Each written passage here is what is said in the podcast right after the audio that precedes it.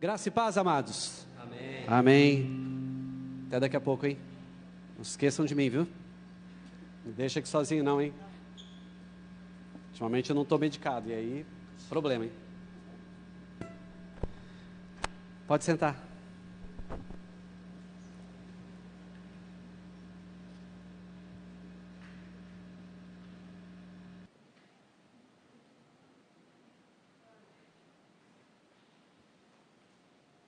Eu queria que você prestasse muita atenção, porque nós estamos começando um ano e muitos de nós ainda estamos vivendo as tempestades do ano anterior. Natural, porque estamos vivendo num clima difícil, num tempo difícil, estamos vivendo tempestades ainda que são do ano de 2020.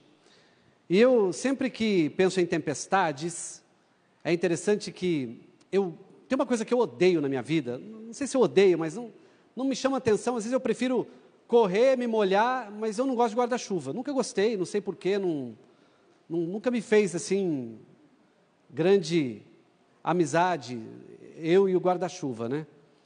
Mas é muito comum que a gente saia de casa, às vezes, e a mãe diga assim: é, Você não quer levar o guarda-chuva? Você olha para o tempo e fala: Meu Deus, vou levar para quê?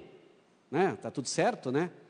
Não tem prenúncio de chuva, o sol está aberto e não raro a gente encontra-se com um pé d'água às vezes e lembra da mãe quando disse assim, ó, não é melhor você levar o guarda-chuva?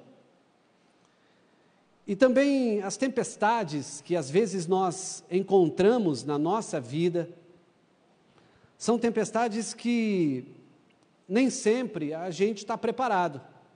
Como esse caso do guarda-chuva, às vezes você sai você acha que você está preparado para aquilo que vai acontecer na sua vida, você não está. Quer um exemplo? Você vai fazer um exame médico. A princípio, sua saúde estaria boa, você termina de fazer o exame e você nota que a partir daquele exame, do diagnóstico do médico, do diagnóstico daquele exame, você se assusta porque você não esperava por aquela tempestade. E isso nos tira a paz. Aqui em Maringá, quando chove, né, quem é daqui, né, você que é de casa, de repente está nos acompanhando em outro lugar até do país, Maringá, quando chove, não precisa muita chuva para que a gente enxergue que aquilo parece ter sido uma grande tempestade. Árvores quebram, ruas são interrompidas, nós temos uma cidade bastante arborizada, mas pagamos esse preço às vezes, porque quando chove, às vezes nós sofremos porque muitas árvores caem e nós ficamos, às vezes, ilhados em algum lugar por conta da chuva. E nós já presenciamos tempestades, já presenciamos problemas na nossa saúde, já presenciamos tanta coisa na nossa vida, que são tempestades que a gente nem sempre está pronto para enfrentar. E a gente está entrando num ano novo, entrando num ano em que nós saímos de um ano onde a tempestade estava assolando o mundo, está assolando o mundo.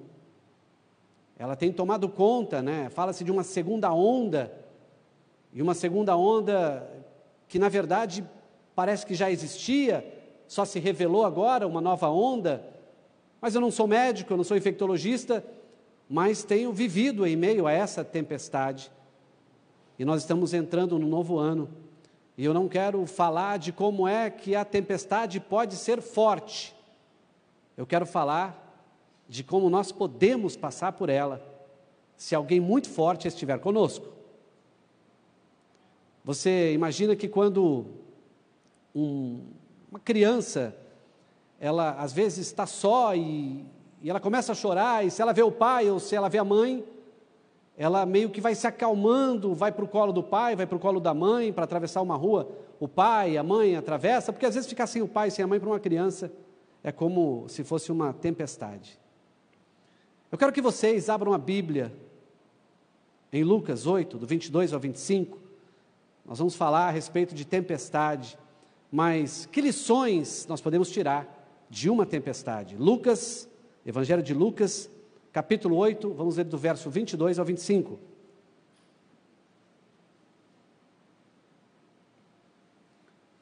Evangelho de Lucas, capítulo 8, verso 22 em diante. Diz assim o texto: Certo dia, Jesus disse aos seus discípulos: Vamos para o outro lado do lago. Eles entraram no barco e partiram. Enquanto navegavam, ele adormeceu. Abateu-se sobre o lago um forte vendaval, de modo que o barco estava sendo inundado e eles corriam grande perigo. Os discípulos foram acordá-lo, clamando: Mestre, mestre, vamos morrer. Ele se levantou e repreendeu o vento e a violência das águas, tudo se acalmou e ficou tranquilo. Onde está a sua fé? perguntou ele aos discípulos. Amedrontados e admirados, eles perguntaram uns aos outros: Quem é este que até os ventos e as águas dá ordens e eles lhe obedecem? Até aqui. Glória a Deus por essa palavra, que ela seja rema para a nossa vida nessa noite. Eu oro pedindo que Deus faça com que o que eu disser aqui não seja aquilo que eu escrevi, mas aquilo que Deus quer dizer ao seu coração.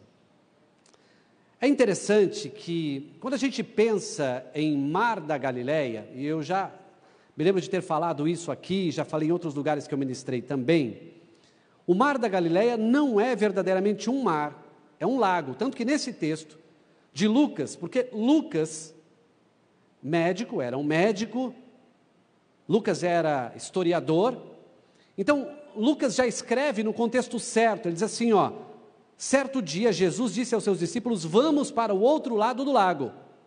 Ou seja, ele disse assim: vamos para o outro lado do mar, vamos para o outro lado do lago. Então, esse mar da Galileia, na verdade, ele é um lago, é o lago da Galileia, um lago extremamente tranquilo.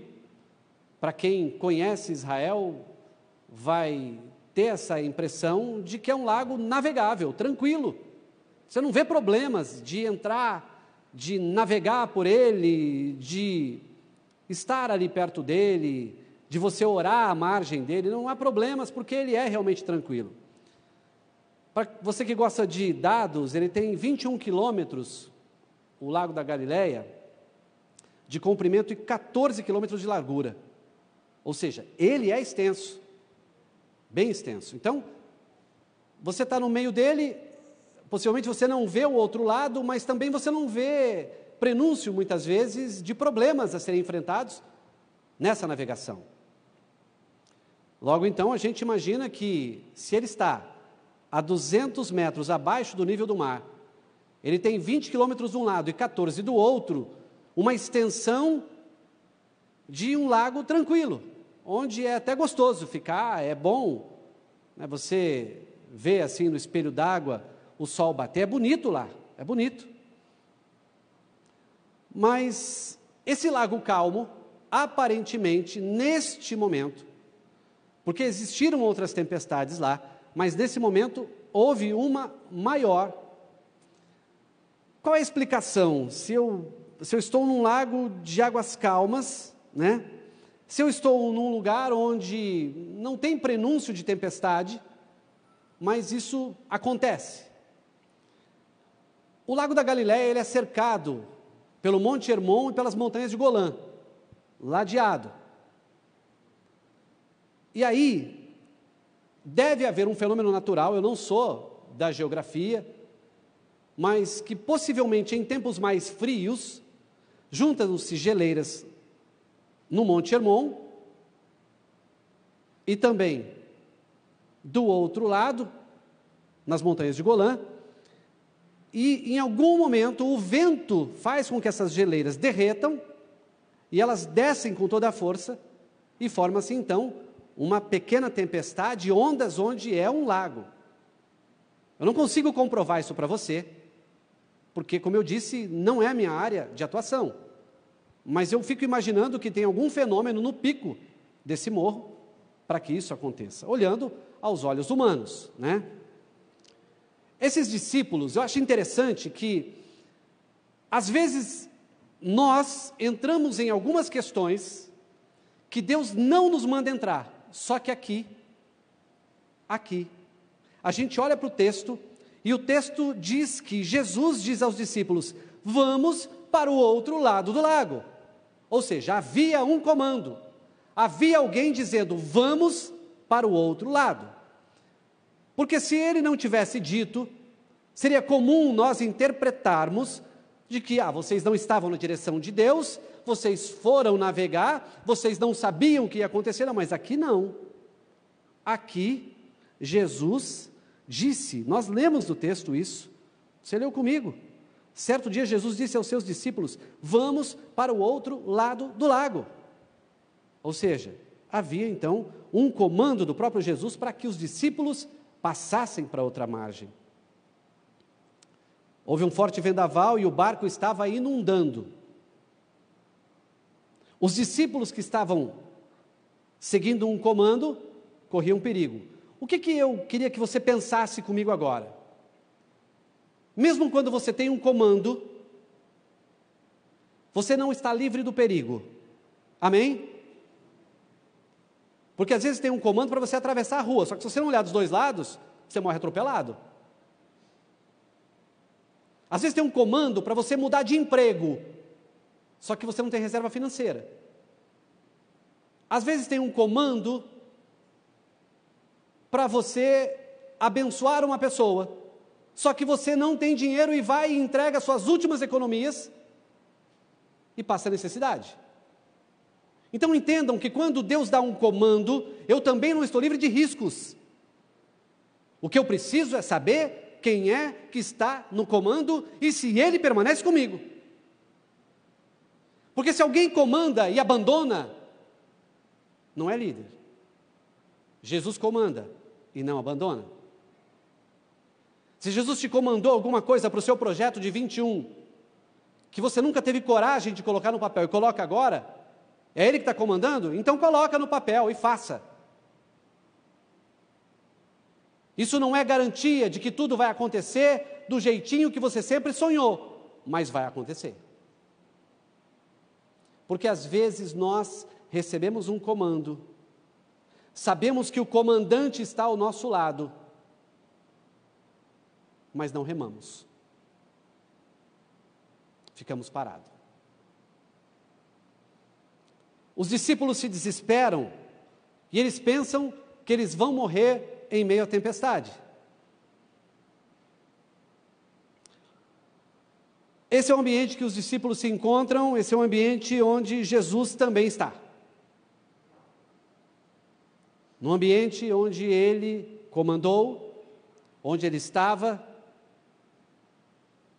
ele iria expulsar demônios do outro lado, e talvez por isso ele descansava, e os discípulos remavam. Há momentos em nossa vida que a impressão que eu tenho é que Jesus dorme. Há momentos na nossa vida que a impressão que eu tenho que ele está dormindo.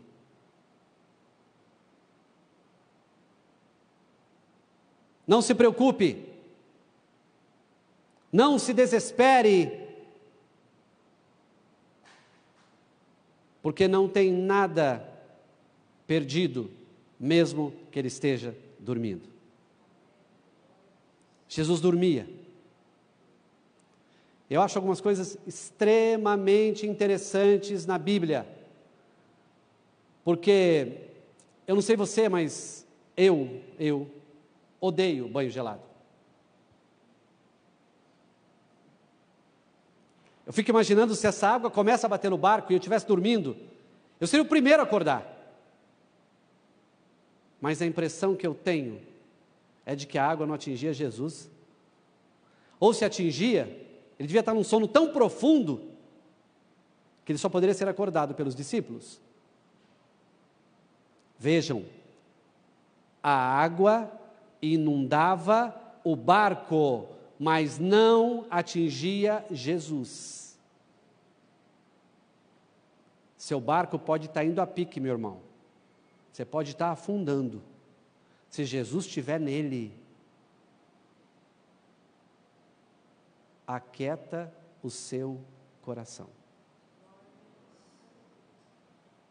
Eu acho que a pior coisa que tem, eu fico imaginando é Jesus olhando dos céus Ele sabendo tudo aquilo que ele tem planejado para o seu 2021 e você desesperado. Já não basta 2020 o que a gente passou e estamos aqui? Quantas pessoas que a gente sabe, às vezes até próximas da gente, e que não estão mais aqui, mas você está aqui. Ou seja, ah, então o barco que essas pessoas estavam, esse barco não tinha Jesus? Não estou dizendo isso. estou dizendo que no céu ele estava. Há momentos em nossa vida que a impressão que eu tenho é que Jesus dorme. E a gente se desespera. Parece que às vezes nem o nosso desespero move Jesus.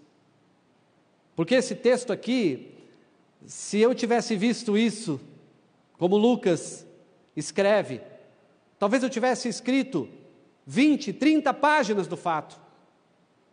Lucas não. Lucas diz assim, ó: Enquanto navegava, ele adormeceu, abateu-se sobre o lago um forte vendaval, de modo que o barco estava inundando. E eles corriam um grande perigo. Os discípulos foram acordá-lo clamando: Mestre, mestre, vamos morrer. Ele se levantou e repreendeu. Repreendeu o vento, a violência das águas, tudo se acalmou e ficou tranquilo. Jesus só faz uma pergunta: onde está a sua fé? Talvez a pergunta que Deus está fazendo para nós nessa noite, para 2021: onde está a sua fé? Afundou?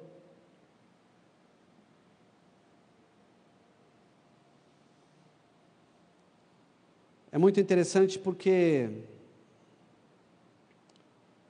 Jesus estava na polpa do barco.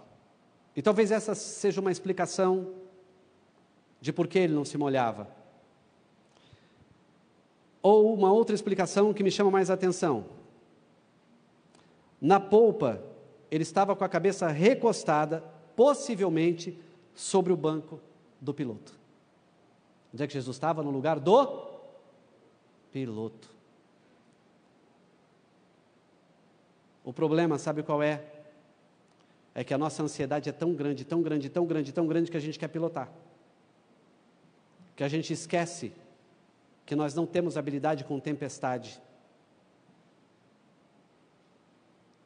Jesus estava na polpa do barco, num lugar de comando. Jesus precisa estar no lugar de comando na sua vida. Às vezes nós desejamos tanto, tanto, tanto a presença de Jesus, mas esquecemos de atraí-lo para perto.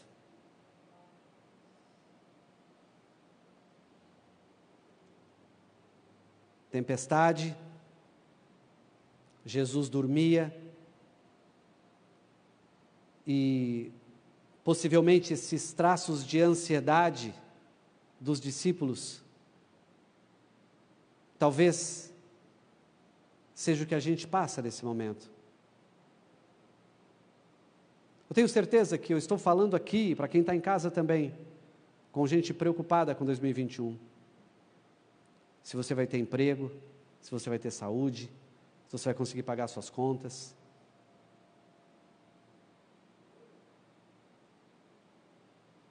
Eu estou aqui para te dizer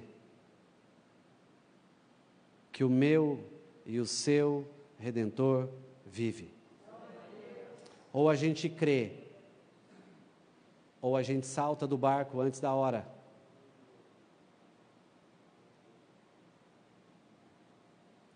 Em 1 Pedro 5, 7 em diante. Talvez fosse um texto que os discípulos tivessem que pensar, porque diz assim, ó: lancem sobre ele toda a sua ansiedade, porque ele tem cuidado de vocês. Lancem sobre ele toda a sua ansiedade, porque ele tem cuidado de vocês. Sabe o que é esse sentido de lançar no grego? É sentido de arremessar. É como se eu pegasse alguma coisa e jogasse.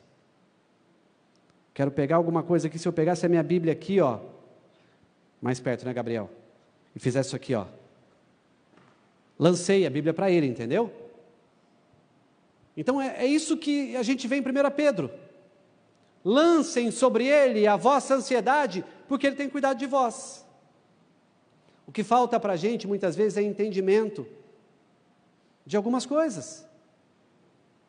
É aprender que em meio à tempestade tem alguém comandando tudo.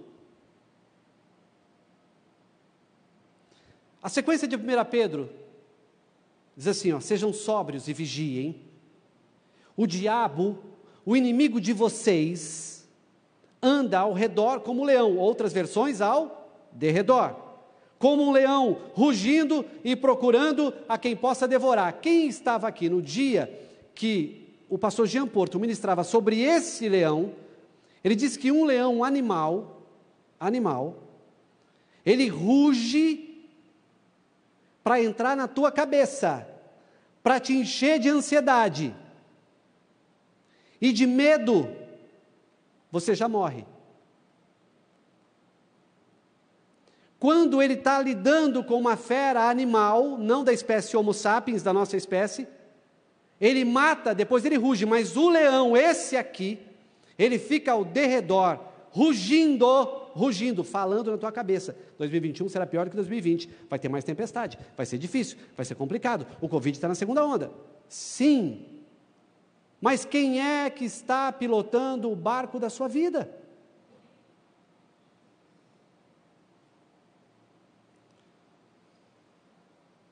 O texto de 1 Pedro segue: resistam-lhe, permanecendo firmes na fé, na fé, sabendo que os irmãos que vocês têm em todo mundo estão passando pelos mesmos sofrimentos. Aqui está todo mundo no mesmo barco. Todo mundo. Todo mundo tendo que usar máscara, todo mundo tendo que usar álcool gel, todo mundo. Mas aqui, ó, resistam-lhe permanecendo firmes na fé. Porque não é só com você. O final do texto é maravilhoso. O Deus de toda a graça, que os chamou para a sua glória eterna em Cristo Jesus, depois de terem sofrido durante pouco tempo, os restaurará, os confirmará, lhes dará forças e os porá sobre firmes alicerces. Ou seja, o barco está balançando, quem está lá? Tem um piloto lá? Se ele é Jesus, você vai atravessar do outro lado e vai chegar em terra firme. Quais lições eu aprendo com a tempestade? A primeira lição que eu aprendo numa tempestade é que ela é súbita. A tempestade não manda recado. Uma doença de última hora não te manda recado. Uma chuva de uma hora para outra te pega de uma esquina a outra. Esses dias eu e o Júnior estávamos voltando de um lugar, a gente estava almoçando, falei, Júnior, vamos correr, porque vai chover. Mas não deu outra. Foi tempo de chegar, ele entrar em casa no escritório e cair a água. Então a tempestade, aprenda, ela é súbita. Então não adianta você falar assim, eu estou me preparando para a tempestade. Não dá. Não dá, porque ela é súbita. Ela chega de uma hora para outra. Primeiro aprendizado que eu tenho, tempestade nem sempre manda recado. Segunda coisa que eu aprendo é que tempestade é inevitável. Você não tem como evitar uma tempestade na sua vida. Você pode minimizar, mas se Deus quer que você passe por isso, meu irmão, você vai passar. As tempestades, elas não podem ser evitadas quando elas são permissões de Deus. Vejam a tempestade que o pastor Odilon ministrou aqui sobre Jó. Você quer tempestade maior do que essa? Foi permissão de Deus, não foi? Sim ou não? O que acontece com Jó? Restituição em dobro de tudo aquilo que ele havia perdido. Terceira informação que eu divido com vocês sobre tempestade. Tempestades sempre nos vão fazer evoluirmos. Na tempestade a gente evolui. Na tempestade a gente aprende a lidar com a fé. Na tempestade a gente vira testemunho. Na tempestade a gente vira referência de Deus. Ah, então eu tenho que passar? Se Deus quiser que você passe, sim. Aprendo também que nas tempestades nós nos aproximamos do poder sobrenatural de Deus. Porque eu vou dizer uma coisa para vocês, meus irmãos. Quando você vai adquirindo um certo conhecimento em algumas áreas da vida, você fica meio. E aí você esquece do que é sobrenatural. Uma tempestade, ela te aproxima do poder sobrenatural de Deus. Se os discípulos não passassem por essa tempestade, eles não conheceriam o poder de quem se levanta, o vento e a, e a água acalma.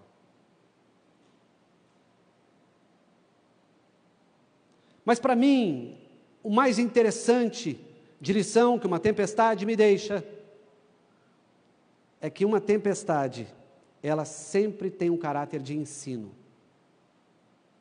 Diga assim comigo: a tempestade é didática. O que é didática? Didática é quando alguma coisa vai ser explicada de maneira tão clara que o outro entende. Isso é didática. Já ouviu falar assim: ah, esse professor é tão bom, mas ele não tem didática. Ele sabe tanto, só que ele não tem didática para ensinar. As tempestades que Deus permite que você passe, elas são didáticas. Elas favorecem o ensino. Mas mais do que o ensino, ela favorece o seu aprendizado. O problema, sabe qual é? É que às vezes a gente sai da tempestade achando que foi a gente que saiu de lá. Meu irmão, eu não sei você, eu já passei semáforo sem passar, olhando para os lados. Isso é uma tempestade. Eu já dei branco, indo para a empresa que eu trabalhava, de subir com o meu carro na calçada, desviar de uma pessoa que eu não sei como que eu desviei. São tempestades que Deus me livrou. Uma vez eu voltava de Nova Esperança, tinha de fazer uma reportagem lá. Abri para ultrapassar, entrou a faixa contínua, veio um caminhão na minha direção. A minha primeira reação, eu vou tocar para a minha esquerda, no acostamento, esquerdo meu, direito do caminhão. O que o caminhão fez? Direita também. E eu na esquerda minha e ele na direita dele. Eu vi a carroceria passar assim, ó. Eu tirei o carro de algum lugar? Eu tirei o caminhão de algum lugar? Não. Essa era uma tempestade que me ensinou a ser prudente. Quem anda comigo sabe, eu não ultrapasso em faixa contínua. Tempestades que nos ensinam. Dificilmente eu uso velocidade acima do permitido no lugar que eu estou. Tempestade que me ensina. E eu ensino os outros. Esses dias lá no Acre, tem um menino lá que eu quero trazê-lo aqui, West, um menino muito bom de mídia. Tem muita coisa que eu aprendi com ele. E ele tem uma moto, diz que ele só, anda, só andava 120, 130, 140 com a moto. Eu falei, Wes, deixa eu te falar uma coisa.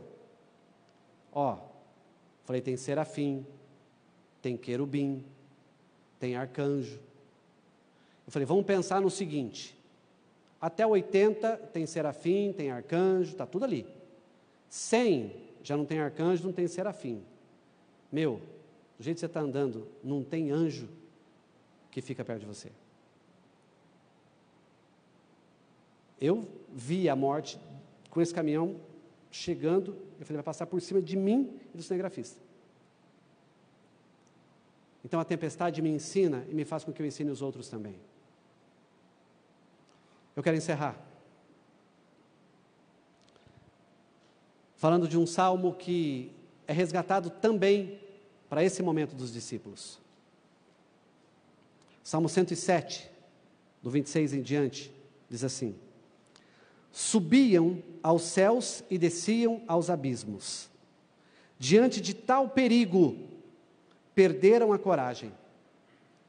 Cambaleavam tontos como bêbados. Imagine a cena dos discípulos cambaleando no barco como bêbados.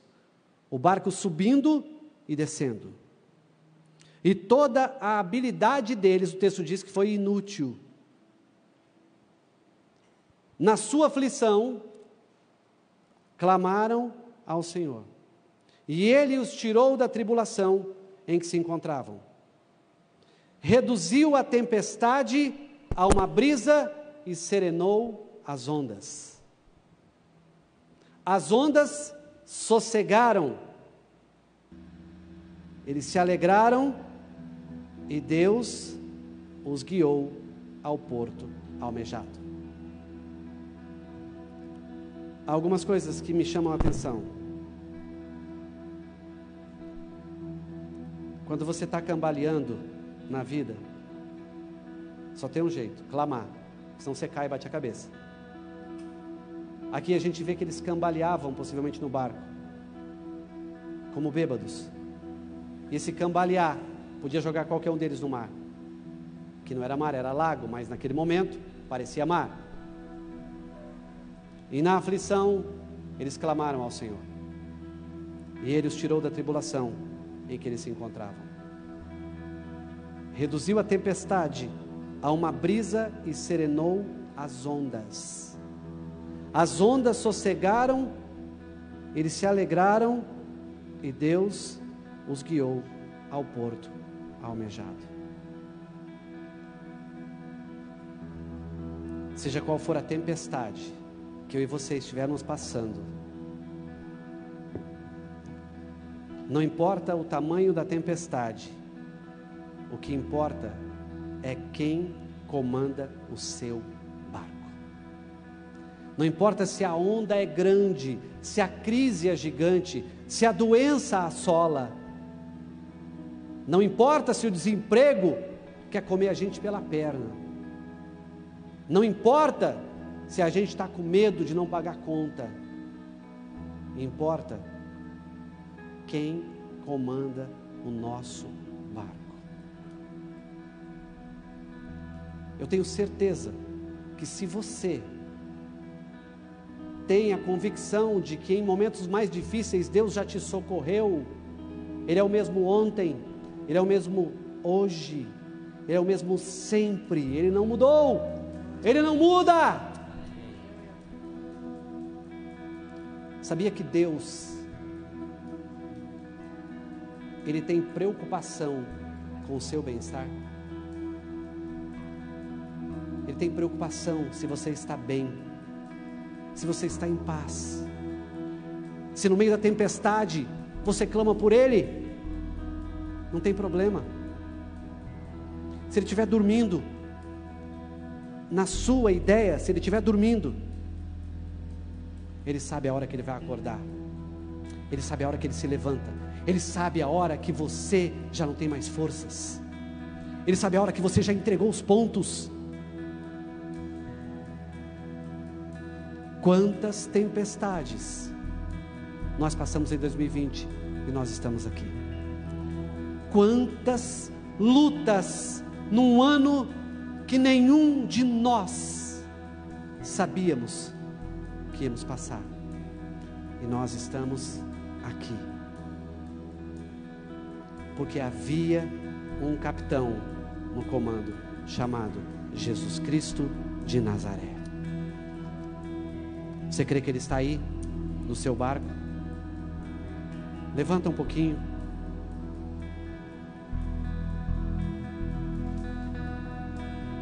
A gente está entrando em 2021. Há um mar aí que precisa ser aberto. Você está chegando nessa areia agora, de 2021. A hora que você colocar o pé no mar, virão tempestades. Eu não quero, eu não quero te enganar. Não estou aqui para te enganar, dizer que vai ser tudo 100%. Mas quando você começar a navegar, quando você começar a experimentar o sobrenatural, além de aprender com Deus, você ainda vai passar para o outro lado.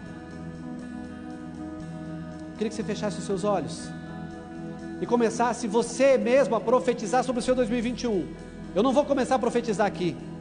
Eu quero que você abra a sua boca e profetize o que será o seu 2021. Esse é o primeiro culto do ano. E eu estou dizendo que se tiver tempestade, o piloto vai estar lá. Eu estou dizendo que se o barco começar a ser inundado, você não vai tirar de baldinho, não. Ele está lá. Comece a profetizar. Eu quero ouvir a tua voz também. Comece a falar o que você espera de 2021. Comece a profetizar a vida. Comece a profetizar abundância. Comece a profetizar cuidado. Vai, abre a sua boca.